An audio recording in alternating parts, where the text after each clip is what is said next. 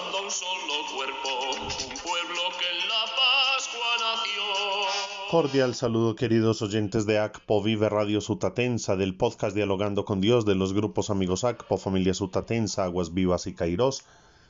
Elevamos nuestra acción de gracias a Dios por la vida de Nora Edilma Taborda de Dios en el día de su cumpleaños.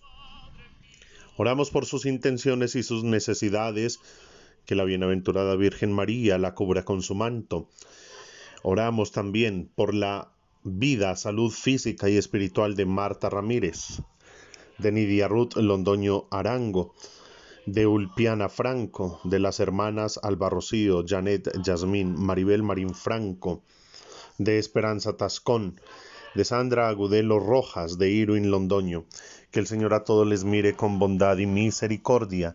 Miércoles 30 de septiembre celebra la Iglesia la memoria obligatoria de San Jerónimo, presbítero y doctor de la Iglesia, y meditamos el Evangelio según San Lucas en el capítulo 9, versículos 57 al 62.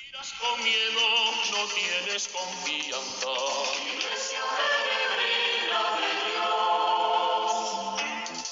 Una espera. En aquel tiempo, mientras iban de camino Jesús y sus discípulos, le dijo uno, Te seguiré a donde vayas. Jesús le respondió, Las zorras tienen madrigueras y los pájaros nido, pero el Hijo del Hombre no tiene dónde reclinar la cabeza.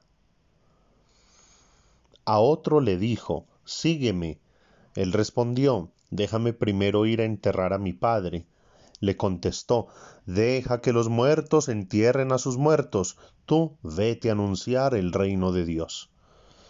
Otro le dijo, Te seguiré, Señor, pero déjame primero despedirme de mi familia.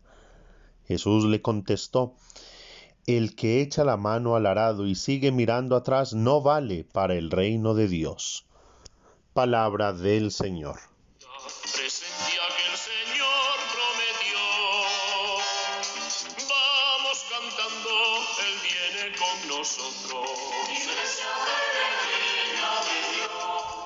Queridos oyentes, en la primera lectura se sigue meditando el libro de Job, que hoy nos trae el capítulo 9.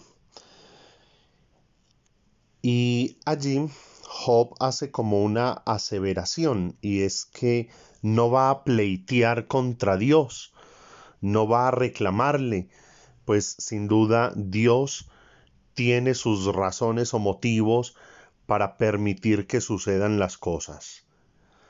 Muchas veces nosotros nos hemos sentido tentados a pleitear con Dios, a molestarnos con Él, casi que hacerle reclamos de por qué pasan ciertas cosas en nuestra vida. Y creemos que por ser buenas personas o por ser muy practicantes en lo religioso, ya como que Él tiene que bendecirnos a nosotros como nosotros lo deseamos. Y sin duda Job nos deja hoy una gran enseñanza y es que Dios todo lo permite para el bien de sus hijos. Dios tiene un plan misterioso, amoroso. Dios quiere nuestra salvación, nuestra madurez en la fe. Dios quiere que nosotros nos salvemos y a veces es necesario pasar por el sufrimiento, el dolor, la carencia o la pérdida para nosotros no echarnos a perder. Cada uno piense, si todo lo que yo humanamente deseo se me concediera, ¿será que sería yo una buena persona? O a lo mejor me relajaría, incluso me degeneraría.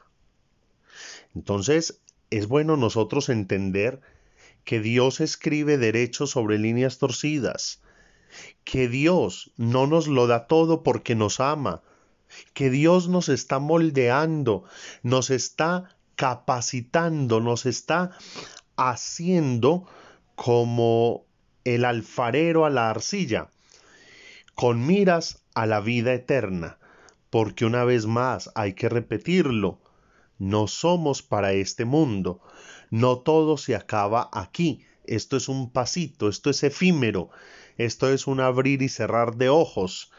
Entonces nosotros debemos mirarnos hacia la vida eterna y entender desde allí que Dios sabe cómo hace sus cosas. Y un hombre de fe va asumiendo ese devenir de su historia, ese día a día, con sus alegrías y sus tristezas, sus triunfos y sus fracasos, con sus teneres y perderes, eh, todo, todo, desde el amor, la misericordia y la gracia de Dios. En segundo lugar, el Evangelio. Nos encontramos como con tres vocaciones imperfectas. Y aquí Jesús deja en evidencia justamente a uno que lo quiere seguir, pero Jesús que conoce el corazón humano, le responde, las zorras tienen madrigueras y los pájaros nido, pero el Hijo del Hombre no tiene dónde reclinar la cabeza. Por decir, miren, muchos piensan que seguir a Jesús es para acomodarse la vida, se instalan allí, buscan el seguimiento del Señor como un cierto título, como un estatus. Es que yo soy cristiano. Y levantan la mirada y estiran el cuello. Y uno se pregunta, ¿y será que es cristiano para seguir a Jesús hasta la cruz? Jesús lo que le está diciendo a aquel hombre es, yo soy un peregrino, yo no tengo dónde hospedarme. El que me sigue no se puede instalar.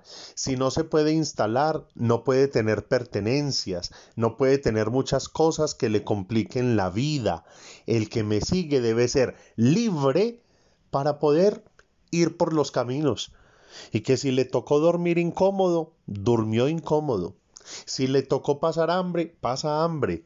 Si le tocó comer maluco, comió maluco.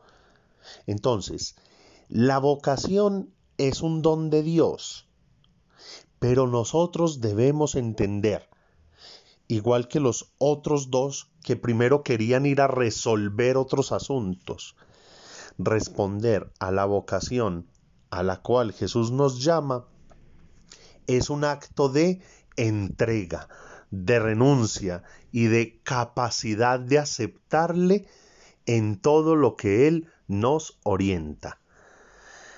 Porque a veces queremos seguir a Jesús, pero bajo nuestras premisas y criterios.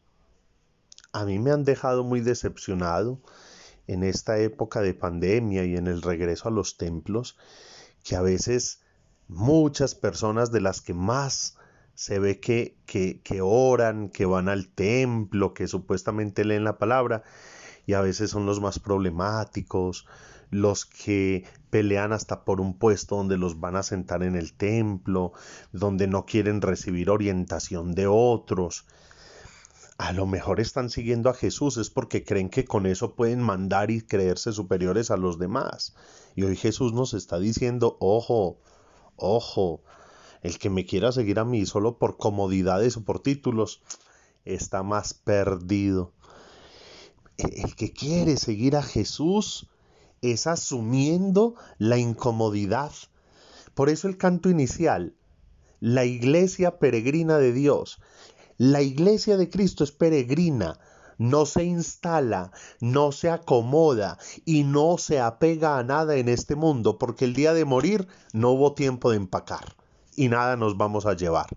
Asimismo debemos prepararnos en esta vida, ser peregrinos que vamos llevando el anuncio del Evangelio con nuestro testimonio, con nuestro comportamiento, con nuestra forma de ser, no para satisfacer nuestros humanos deseos, sino buscando en todo hacer la voluntad del Padre, siendo obedientes al Evangelio de Jesús. Jesús que llegó hasta la muerte, que sufrió. Y por último, eh, por San Jerónimo es que se consagra septiembre como el mes de la Biblia y es a él a quien recordamos hoy en la iglesia. En diferentes temporadas, el sacerdote Jerónimo permaneció en Roma, en donde sirvió de secretario al Papa Damaso. Pero los últimos 35 años de vida los pasó cerca de la cueva de Belén, en donde nació Jesús. Jerónimo, que escribía con gran elegancia el latín, tradujo a este idioma toda la Biblia, y esa traducción llamada Vulgata o traducción hecha para el pueblo fue la Biblia oficial para la iglesia durante 15 siglos. Y Jerónimo es el que dice que desconocer las escrituras es desconocer al mismo Cristo. Y solo los quiero dejar con una última invitación y es, la Biblia no es para aprendérsela de memoria. Si uno lo logra, maravilloso. Pero la Biblia es para meditarla como lo que es, palabra de Dios, para llevarla en el corazón, para permitir que cambie y que transforme mi vida, que me permita cada día ir descubriendo el plan de Dios en mi historia, que me permita cada día irme identificando y configurando más con Dios Padre en su divina voluntad, con Dios Hijo y su Evangelio de amor, de paz y de reconciliación, y con Dios Espíritu Santo que me lleva a la santidad. Que nosotros seamos amantes de la Sagrada Escritura para meditarla, orarla y vivirla ruega por nosotros, Santa Madre de Dios, para que seamos dignos de alcanzar las promesas y gracias de nuestro Señor Jesucristo. Amén. A partir de hoy, las intenciones, peticiones de acción de gracias eh, se recibirán en el WhatsApp más 57 320 761 53 35 de manera que cuando deseen escribirnos, pedirnos oración o dar algún testimonio pueden hacerlo a ese número 320-761-5335. El grupo de oración Aguas Vivas de la Parroquia del Espíritu Santo en Río Negro, Antioquia, ora por ustedes y con ustedes. Un feliz día, que Dios les bendiga y les acompañe.